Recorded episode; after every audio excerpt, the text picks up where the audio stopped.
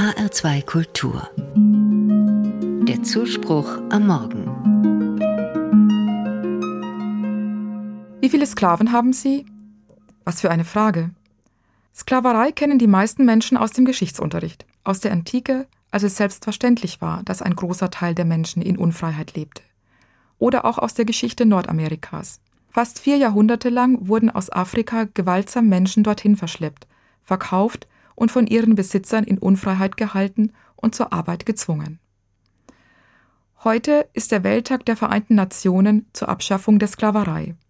Und er erinnert daran, Sklaverei gehört nicht der Vergangenheit an. Die Formen sind heute andere. Zwar gibt es den rechtlichen Besitz an einem Menschen nicht mehr, aber Zwangsarbeit und ungerechte Arbeitsbedingungen, sexuelle Ausbeutung und Zwangsprostitution, Kinderarbeit sind moderne Formen der Sklaverei. Eine Welt, keine Sklaverei. Unter diesem Motto prangert das katholische Hilfswerk Missio diese ungerechten Arbeits- und Lebensbedingungen an und weist insbesondere darauf hin, moderne Sklaverei wird auch durch unseren Konsum begünstigt. An vielen Orten, wo Produkte für den westlichen Konsum hergestellt werden, arbeiten Menschen unter Sklaverei ähnlichen Bedingungen. Zum Beispiel in den Textil- und Spielzeugfabriken Asiens, auf Plantagen in Westafrika, in den Gold- und Koltanminen im Kongo. Wie viele Sklaven haben sie? Die Frage hat deswegen durchaus ihren Sinn.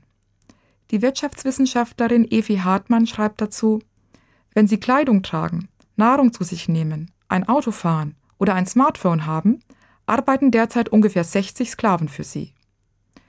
Diese Aussage hat mich schockiert und zeigt mir schonungslos, das hat auch etwas mit mir zu tun. Menschenunwürdige Arbeitsbedingungen.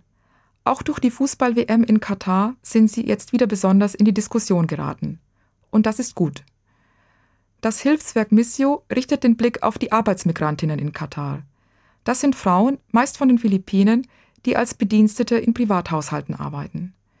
Sie werden nicht nur ausgebeutet, sondern sind oft auch Opfer von Vergewaltigungen und sexueller Gewalt.